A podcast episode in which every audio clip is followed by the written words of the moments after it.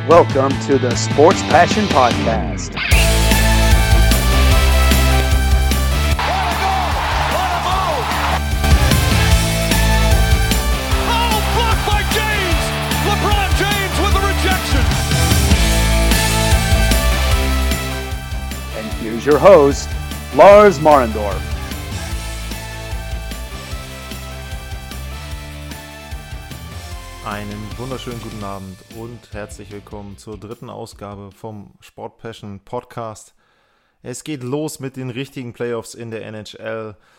Es sind jetzt genau noch 30 Minuten, bis die NHL mit den Playoffs beginnt und deswegen will ich noch eine ganz, ganz schnelle Vorschau auf die ersten vier Serien von heute Nacht, von heute Abend sogar.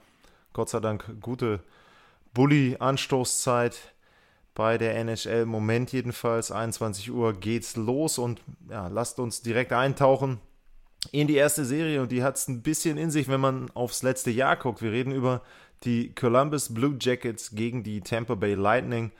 Ähm, ich bin mir auch nicht ganz sicher, wen man jetzt zuerst nennen soll, weil ja, Heimrecht hin oder her äh, gibt es ja im Grunde nicht. Also alle spielen im Osten in Toronto, im Westen in Edmonton. Columbus gegen Tampa Bay. Ja, letztes Jahr Tampa Bay Rekordsaison gespielt und riesiger Favorit auf den Stanley Cup und dann in vier Spielen, in wirklich vier Partien rausgegangen gegen die Columbus Blue Jackets. Und jetzt bekommen sie in der ersten Runde diesen Gegner nochmal. Ja, jetzt könnte man denken, okay, vielleicht ist das deren Kryptonit, vielleicht sind die Blue Jackets das Team, gegen das Tampa eben keine Chance hat. Oder aber sie haben jetzt genau die richtige Chance, gleich mit einer Revanche dort reinzukommen, richtig in die Playoffs durchzustarten und dann eben entsprechend die Favoritenrolle, die sie letztes Jahr hatten, dann vielleicht dieses Jahr wahrzunehmen. Ähm, ja, wenn man ein bisschen auf die Team-Performances guckt, sowas wie Special Teams zum Beispiel, also Unterzahl beide Mannschaften sehr, sehr ähnlich gewesen in der regulären Saison, um die 81,5 Prozent. Äh, 12. Columbus, 14. Tampa Bay, da nehmen sie sich nicht viel. Besseres Mittelfeld. Ein deutlicher Unterschied ist zu sehen bei dem Überzahlspiel Tampa Bay mit etwas über 23 Prozent, Platz 5 in der Liga. Die Blue Jackets waren nur auf Platz 27, also ja, im letzten Fünftel, letzten Sechstel ist das ja dann sogar. Ähm, also schlecht performt dort.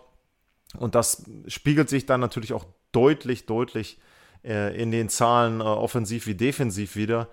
Ähm, Offensive 243 Tore, bestes Team der Liga bis zum Abbruch. Die Tampa Bay Lightning Platz 1 dort und Columbus Platz 28. Also auch da nur 180 Tore geschossen bis zur Pause. 183 bekommen. Das ist Platz 3, also da ein sehr, sehr guter Wert. Aber wenn man eben sieht, minus 3 als Torverhältnis und damit dann in die Playoffs zu kommen, gut, verrückte Saison, verrückte Spielzeit jetzt in der NHL. Tampa 194 Gegentore, wenn man eben sieht, okay, 11 mehr äh, als die Blue Jackets, aber 63 Tore mehr geschossen, also da deutlich, deutlich bessere Offensive für Tampa Bay. Ähm, Defensive kann man ja an der Stelle, glaube ich, ziemlich vergleichen. Und ähm, wenn man dann eben guckt, äh, ja, auf die einzelnen Spielertypen, was, was sind das für Teams, ähm, dann stechen natürlich bei Tampa Bay die Offensivreihen raus. Also erste Reihe mit Braden Point, Andre Palat und Nikita Kucherov. Ähm, das ist schon exquisit, was die da in der ersten Reihe haben. Und die zweite Reihe ist nicht so viel schlechter. Ähm, Cirelli, Cologne und, wenn er denn fit ist, ja, haben wir das erste Fragezeichen.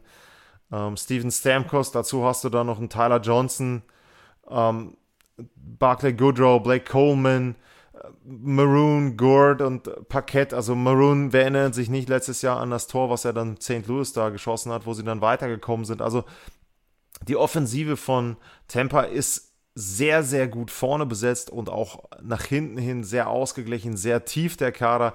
Und wenn wir dann gucken, auf der anderen Seite eben die 180 Tore Offensive. Ich meine, Dubois, ja, der war in den Playoffs bisher gut, aber ähm, dann Atkinson noch als Name zu, zu nennen, Nyquist, Folino, ja, hm, ja, bei, bei Riley Nash, da kennt man eher den anderen Nash von früher. Also das ist sehr, sehr dünn dann eben auch besetzt, offensiv ähm, und auch defensiv. Also natürlich hat Columbus eine gute Defensive, ganz klar mit Seth Jones und äh, Zach Wierenski. Also die haben Toronto zur Weißglut getrieben so ein bisschen äh, mit ihrem Spiel. Aber auf der anderen Seite Tampa hat ja mit einem Victor Hetman, äh, Sergeyev, auch einen Kevin Shattenkirk, der natürlich nicht mehr die Form hat, die er vor ein paar Jahren in St. Louis dann hatte, aber der ist, hat eine Bounceback-Saison gehabt, ähm, Capitals, Rangers und jetzt eben in Tampa so ein bisschen eine neue Heimat gefunden. Also ähm, ja, auch da eben Ryan McDonough spielt da drittes defensives Paar. Klar, ist jetzt eben auch schon älter, verletzungsanfällig, aber trotzdem, ähm, da denke ich auch dann, wenn man die Tiefe anguckt, Tampa ein Stückchen besser in der Defensive. Torhüterposition, ja, Andrei Wasilewski hat es ein paar Jahre hintereinander schon gezeigt, dass er sehr gut ist. Ähm, bei Corpisalo, ja, ähm, ist eben, ähm, oder Merce Lickens, da ist eben die Frage, natürlich können die beide heiß laufen, also das könnte nochmal ein Vorteil sein, dass sie eben zwei Torhüter haben, die dir eine Partie klauen können, die Blue Jackets. Aber andererseits, ähm, ist das eben dann auch wieder so ein bisschen, ja, jung, unerfahren gegen den Goalie, der zumindest was seine NHL-Karriere äh, betrifft, dort sehr, sehr viel Erfahrung äh, abliefern kann.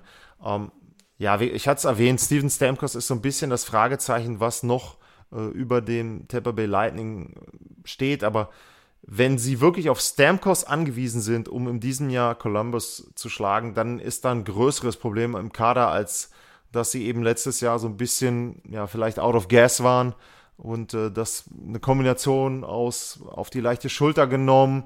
Columbus war genau richtig heiß gelaufen und so weiter. Also ähm, natürlich dann damals auch andere Torhüter-Situationen dann eben entsprechend. Also ich denke, Tampa setzt sich durch dieses Jahr und äh, ich will nichts Falsches sagen, muss gleich mal hier auf mein Bracket gucken. Ähm, ich habe auch gesagt, deutlich in nur fünf Spielen. Also ich glaube schon, dass die da natürlich auch ein Zeichen setzen wollen, vielleicht auch sich selber so ein bisschen, dass sie dieses Jahr besser sind als in der letzten Spielzeit, wo sie dann eben durch einen Sweep ausgeschieden sind. Also ich denke, Tampa Bay setzt sich durch gegen die Blue Jackets in fünf Partien. Ja, dann geht's weiter. Jetzt kommt die zweite Runde, die zweite Serie die wir heute haben. Heute Abend äh, beginnt dann im Westen die Calgary Flames gegen die Dallas Stars. Dallas Stars das Team mit dem Higher Seed, wobei, wenn man eben äh, guckt, auch auf die Bilanzen, die die beiden hatten äh, vor Ende der Saison, also 36, 34, 7 und 37, 32, 8, da ist kein Riesenunterschied äh, zu erkennen. Und ähm, ja, also sehr, sehr ausgeglichen, auch was so die Werte betrifft, wenn man eben guckt, zum Beispiel ähm, Corsi-Werte beide um die 50 Prozent. Ähm, Powerplay 21,2 bei Calgary, 21,1 bei Dallas. Penalty Killing ist schon ein Unterschied, ist ein erstaunlicher Unterschied, denn ähm, die Calgary Flames haben das bessere Unterzahlspiel mit knapp über 82 Prozent. Dallas gerade mal 80 Prozent, also Platz 8, Platz 17 in den Kategorien.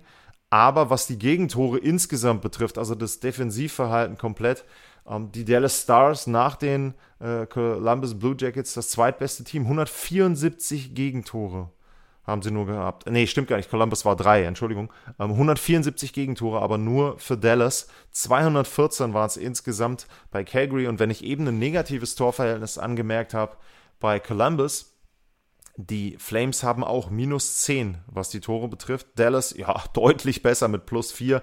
Ähm, ja, eben da also auch sehr knappe Ergebnisse insgesamt, dann wenn man das hochrechnet. Und auch wieder so ein bisschen, nicht ganz wie bei Tampa Columbus, aber auf jeden Fall ein defensiv stärkeres Team, die Dallas Stars gegen Calgary, die in der Offensive schon ja, ein bisschen mehr gezeigt haben. Ähm, interessant auch, wie die Werte sich so in den bisherigen ja, Round Robin und Qualifikationsplayoffs entwickelt haben. Also da sind zum Beispiel natürlich die Werte bei den Flames hochgegangen. Es liegt ganz klar daran, wenn sie in vier Spielen sich durchsetzen gegen die Jets, dann müssen sie natürlich bessere Werte haben.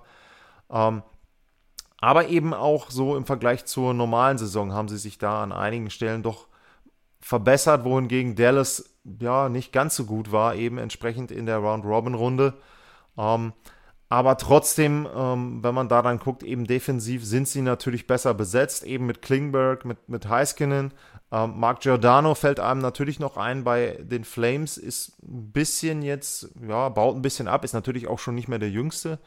Äh, ist jetzt von der Supersaison, die er vorher hatte, ja, ein Stückchen weit weg. Ähm, Noah Hannafin, Anderson, ja, sind auch solide Defensivspieler, aber eben dann vielleicht so ein bisschen abfallend gegenüber dem, was Dallas zu bieten hat. Auf der anderen Seite, ähm, die Stars, ja, haben sich offensiv verstärkt, gar keine Frage.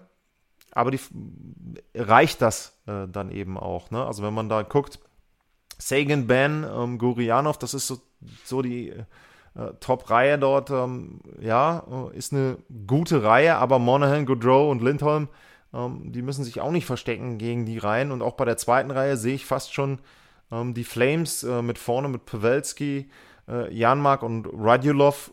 Ja, auch sicherlich solide. Ähm, vor allem Pavelski könnte jemand sein, der mit seiner Erfahrung dann eben auch aus den Zeiten in San Jose dort den Stars vielleicht das ein oder andere Tor dann eben schießen könnte und da auch helfen könnte. Auf der anderen Seite aber die Kaczak-Reihe auch nicht so schlecht, gute Chemie da. Ähm, bisschen Unterschiede vielleicht dann so, wenn man guckt ähm, auf, die, auf die anderen Reihen. Ähm, dritte, vierte Reihe ist halt die Frage, was hat ein Corey Perry noch im Tank? Ähm, kann Milan Lucic wirklich hilfreich sein auf der Gegenseite? Ähm, aus deutscher Sicht Tobias Rieder sicherlich ein Thema. Ähm, also das wird für mich eine knappe Serie, ähm, glaube ich schon. Ähm, auch interessanterweise eine Serie, beide Teams haben die Trainer ausgetauscht, also auch das vielleicht nochmal so ein bisschen ja, schwer einzuschätzen da. Und ja, also ich glaube, das wird ein ganz, ganz knappes Ding und am Ende könnte dann eben vielleicht für mich die Torhüterposition mit einem Ben Bishop, Cam Talbot, da dann doch die deutliche Tendenz für mich eher äh, Richtung Dallas Stars den Ausschlag geben. Und ich habe dann am Ende, mein Tipp sind die Dallas Stars in sieben Spielen, aber eben, wie gesagt, sehr, sehr knapp. Und wir haben es gesehen, Flames gegen Jets, der Gegner verletzt zwei Spieler da, hat zwei Spieler verletzt und dementsprechend haben die Flames sich durchgesetzt. Also ich glaube, dass das eine sehr enge Serie wird und äh, ja, bin mal gespannt, wie die beiden Stile, die ja so ein Tick weit äh, unterschiedlich sind, da dann aufeinandertreffen und was sich da entwickelt.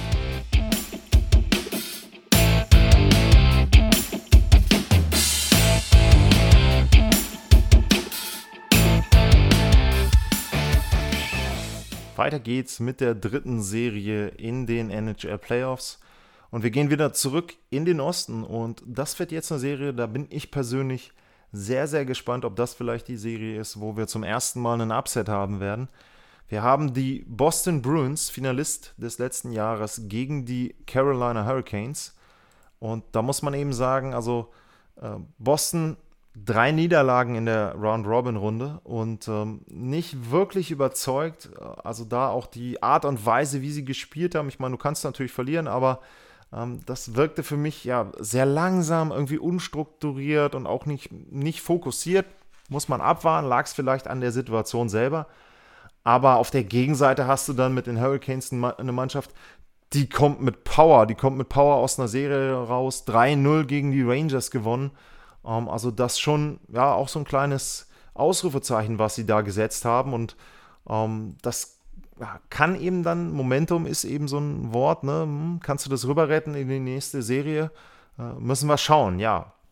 Wenn wir die Zahlen vergleichen, reguläre Saison, ähm, Special Teams, beide Mannschaften sehr gut, wenn man das insgesamt betrachtet.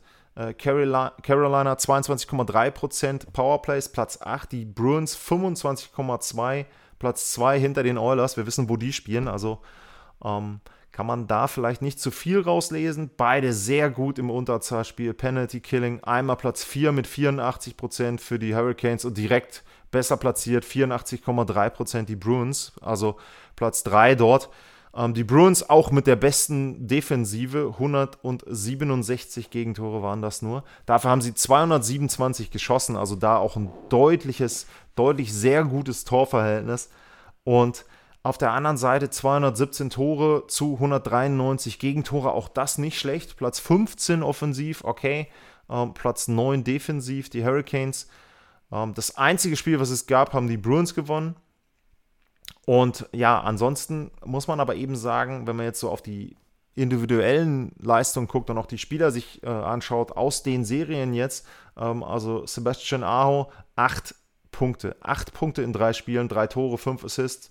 Ähm, Sveshnikov mit seinem Hattrick auch fünf Punkte dann insgesamt gegen die Rangers. Ähm, das sieht schon wirklich gut aus. Auf der Gegenseite hat bei Boston keiner mehr als zwei Punkte gemacht. Es haben tatsächlich nur Chris äh, Wagner und Charlie McAvoy zwei Punkte gemacht. Ähm, ja, äh, ist natürlich dünn. Ähm, auf der anderen Seite muss man eben dann auch sagen, okay, bessere Gegner, als einfach nur gegen die Rangers zu spielen. Ähm, und da ist eben Boston dann schon mehr gefordert gewesen. Das haben sie jetzt nicht geschafft, aber ja, insgesamt, wenn sie in die Playoffs kommen, ist dann natürlich schon die Erfahrung mit da, wenn man dann so ein bisschen auf, auf Matchups gucken. Ich meine, die Bergeron, Marchand und äh, David Pasternak Reihe ist schon mit einer der besten Reihen, die es gibt. Ähm, wenn man jetzt guckt, ligaweit, äh, vielleicht wenn Dreiseitel und McDavid eine Reihe spielen, dann äh, kannst du da was Besseres konstruieren. Ähm, oder eben dann äh, Colorado, ähm, die McKinnon, Rantanen und Landeskog-Reihe. Das kann schon noch besser sein, aber Boston, die erste Reihe, braucht sich da definitiv überhaupt gar nicht verstecken. Ähm, die erste Reihe von Carolina kann dir auch sehr, sehr viel Probleme bereiten. Also Aho, äh, Sveshnikov und ähm, Toivo Teravainen. Das ist auch wirklich ja, besser, bessere Reihe äh, der NHL, also da auch nicht schlecht. Und ähm, dann musst du eben gucken, ja, wie sehen dann die anderen Reihen aus? Und das könnte dann eben wieder ein kleiner Vorteil für die Hurricanes sein, dass sie in der zweiten und dritten Reihe mit einem Jordan Stahl, mit Mr. Game 7 Justin Williams, mit einem Trocek, Niederreiter, ähm, dass sie da schon äh, nochmal eine Nummer besser und tiefer besetzt sind. Ich meine, Krejci, ähm, ja, äh, DeBrusk, Charlie Coyle hinten, Nick Ritchie. Ähm, natürlich haben die Bruins auch da Qualität und auch Spieler, die schon äh, auch bei den äh, Finalläufen dort gezeigt haben, dass sie eben dann auch mal für die Entscheidung sorgen können aus einer hinteren Reihe. Aber ich würde dazu tendieren zu sagen, Top-Reihe geht an Boston. Insgesamt die Tiefe ist besser bei den Hurricanes. Ähm, und dann kommt es ein bisschen darauf an, ja, defensiv, ähm, wie man das Ganze sieht. Wenn man das Paar Dougie Hamilton und äh, äh, Jakobs ähm, Slyven betrachtet, dann könntest du sagen, okay, das ist das beste Defensivpaar, was in der Serie spielen wird, wenn die beiden dann natürlich auch, ja, sagen wir mal, um die 30 Minuten spielen und dann immer gegen die Reihe 1 von Boston, dann kann das ein Vorteil sein, definitiv für die Hurricanes. Aber du könntest natürlich auch sagen, dass Charlie McAvoy das erste Paar spielt mit einem ja, nicht ganz schlechten Zdeno Chara zusammen, wobei, ne, muss man einschränken, ist eben jetzt schon mal alt. Und das zweite Defensivpaar ist Tory Krug und Brandon Carlo. Auch das nicht schlecht. Ähm, auf der Gegenseite Gardner, Vatanen, ja, Brady Skay, Joel Edmondson. Ähm, auch da eher so ein bisschen tiefer die Defensive der Hurricanes und bei Boston vielleicht dann mit Crook und McAvoy eher zwei Stars. Dougie Hamilton ragt dann raus äh, bei den Carolina Hurricanes, wenn er denn gesund ist. Ne, hoffen wir drauf, dass da auch eben die Teams dann komplett gesund sind. Ähm, ja, und im Tor ist es dann Tuko Rask, der natürlich schon lange bewiesen hat, was für ein guter Torhüter er ist. Ähm, und auf der Gegenseite Peter Marjek hat jetzt auch nicht so schlecht gespielt. Also ich meine, klar, Henrik Landquist ist nicht mehr der Jüngste und ich hatte die Zahlen auch genannt in der Sendung, die waren nicht wirklich gut bei ihm. Ähm, aber trotzdem musst du so eine Serie erstmal gewinnen gegen einen erfahrenen Torhüter. Also ja, auch da eben Tendenz, da dann Boston, aber auch ausgeglichener, als man das vielleicht so äh, ja, auf den ersten Blick denken würde. Und insgesamt ist das für mich eben einfach aufgrund der Formkurven eine Serie, wo ich gesagt habe, okay, da tippe ich den Upset. Und ich sage ganz einfach, Carolina gewinnt die Serie in sechs Spielen. Und die Boston Bruins, äh, ja, da endet so ein bisschen eine Ära dann für mich. Also man kann gespannt sein, wie lange äh, Chara noch spielt.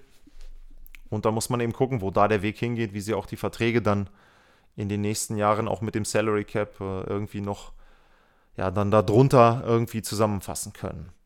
Gut, dann kommen wir zur letzten Serie, die heute beginnt. Und das ist wieder eine Serie im Westen. Und da spielen die Vegas Golden Knights gegen die Mannschaft, die ein Upset geschafft hat, gegen die Chicago Blackhawks. Die haben Leon Dreiseitel, Conor McDavid und den Rest von Edmonton. Und äh, das muss man ja dann meistens auch so deutlich sagen. Äh, dort eben mit 3 zu 1 besiegt. Ja, die Serie wird sicherlich auch interessant. Ich weiß aber nicht, inwieweit sie ausgeglichen wird. Also äh, Upset-Potenzial, so wie eben jetzt bei Carolina gegen Boston, sehe ich da nicht.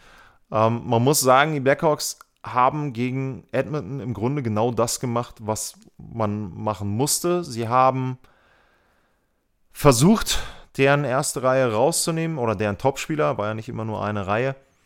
Das ist ihnen ja, okay gelungen und dafür haben sie dann den Rest ausgeschaltet. Also ganz klar, man muss eben sagen, bei Edmonton, ähm, wenn du McDavid und Dreiseitel halbwegs in den Griff bekommst, dann kannst du ein Spiel und dann eben auch eine Serie gewinnen. Das ist ihnen gelungen. Das wird bei den Vegas Golden Knights nicht ausreichen, denn äh, die sind deutlich tiefer besetzt, die sind ein deutlich ausgeglicheneres Team und wenn du da eine Reihe rausnimmst, so, dann haben die eben noch zwei, zweieinhalb, vielleicht sogar drei andere Reihen. Also ist jetzt nicht mehr ganz so wie in der Auftakt in der Premierensaison, dass man sagen kann, okay, sie haben vier ausgeglichene Reihen. Das stimmt eher nicht. Aber trotzdem ist das schon eine Mannschaft, die ja, also da wirklich einen ganz, ganz schwer äh, zu bespielenden Stil hat als Gegner. Bester Corsi-Wert in der, in der Liga, Platz 1 dort. Die Blackhawks waren auf 22, haben sich ein bisschen verbessert, meine ich, in den Playoffs. Nee, stimmt nicht. Selbst da nicht. Äh, gegen Edmonton auch nicht verbessert. Ähm, ja, aber da eben schon ein deutlicher Unterschied äh, zu erkennen, wenn man dann guckt auf die Special Teams. Da ja, kann man sagen, sieht es äh, in beiden Fällen äh, immer ein bisschen umgekehrt aus. Also die Blackhawks haben in der regulären Saison ein schlechtes Powerplay gehabt, Platz 28, nur knapp über 15 Prozent. Vegas mit 22, Platz 9, das ist okay.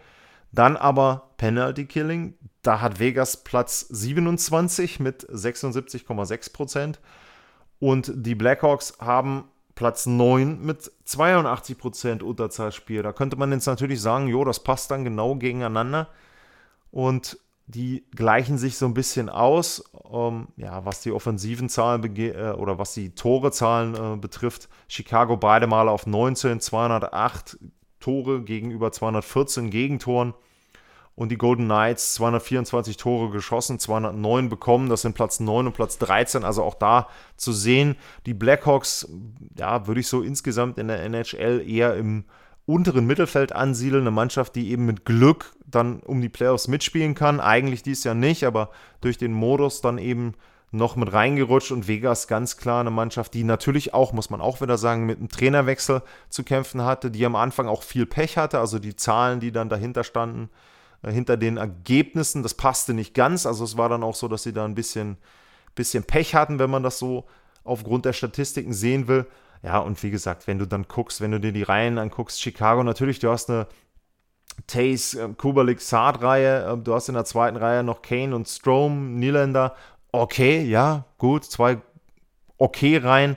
Ähm, aber wenn du dann eben nach Vegas guckst, uh, zu den uh, ersten beiden oder ersten drei Reihen dann vielleicht schon, ähm, Carlson, Pacioretty, Stone in der ersten Reihe. Uh, viel Spaß gegen die Reihe zu spielen. Dann kriegst du danach Stasny, Marchessault und Riley Smith. Auch das nicht viel schlechter. Und dann hast du hinten immer noch ähm, Nick Cousinson, Alex Tuck, der hat sehr, sehr stark gespielt in der Round-Robin-Runde. Und äh, dann hast du in der vierten Reihe auch noch einen Ryan Reeves. Das ist natürlich jetzt nicht der super Stürmer, der dann zehn Tore schießen wird in der Serie, aber der kann dir einfach wehtun und das ist unbequem zu spielen. Und ein Unterschied, ähm, den man dann wirklich auch sehen muss zwischen Vegas und Chicago, ist dann nachher in der Defensive. Ähm, das ist mit Duncan Keith. Ja, der hat seine besten Zeiten hinter sich. Ähm, Im Grunde kann man vielleicht auch gar nicht so richtig sagen, wer jetzt da der beste Verteidiger ist ähm, oder das beste Verteidigerpaar bei den äh, Blackhawks. Ähm, das ja, ist schwierig zu bestimmen. Conor Murphy und Calvin DeHaan äh, haben, glaube ich, am meisten gegen McDavid und Dreiseitel gespielt. Aber ist das jetzt ein Top-Defensivpaar? Hm, eher, eher nicht. Ähm, und auf der Gegenseite hast du mit Nate äh, Schmidt und äh, Shay Theodore in jedem Paar der ersten beiden immer einen, der wirklich rausragt. Und mit Martinez und Braden McNabb dann eben hast du da auch die passenden Partner. Und ich glaube halt, dass das einfach schon mal dann eben wieder zeigt, wie tief die Golden Knights sind. Also besser besetzte Offensive, tiefer besetzte Offensive, besser besetzte Defensive, auch da ausgeglichener. Und im Tor, da könnte man jetzt sagen, auch aufgrund der Serie und vielleicht auch aufgrund der Erfahrung, hat ja auch Stanley Cups gewonnen, Corey Crawford. Äh, sicherlich eine gute, gute Leistung jetzt gegen die Oilers, wobei auch da eben zu unterscheiden ist, was musste er halten. Ne? Also ähm, Edmonton war da ja dann hinten auch defensiv teilweise eher siebartig als dann äh, ja richtig äh, fester Beton, den sie da angerührt haben. Und auf der Gegenseite hast du Robin Lanner und du hast noch einen Marc-André Fleury und das ist halt, ja, als Tandem beide schon wirklich äh, gut. Das könnte vielleicht so, wenn man jetzt eins und zwei zusammenrechnet und durch die Liga guckt, das beste Tandem sein, was da in den Playoffs unterwegs ist.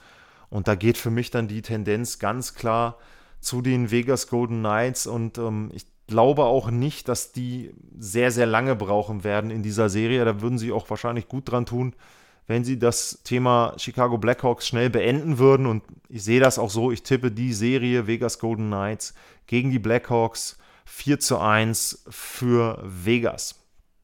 Ja, ähm, das war's zu den Playoffs und ähm, dann äh, will ich nochmal kurz ja, äh, ein Tagesereignis sozusagen aus der NHL, beziehungsweise dann ähm, von gestern Abend ähm, ja, einmal kurz ähm, bewerten. Ähm, also die New York Rangers haben den Nummer 1 Pick äh, zugelost bekommen. Äh, der kleine ja, Tischtennisball äh, war es ja dann so ungefähr.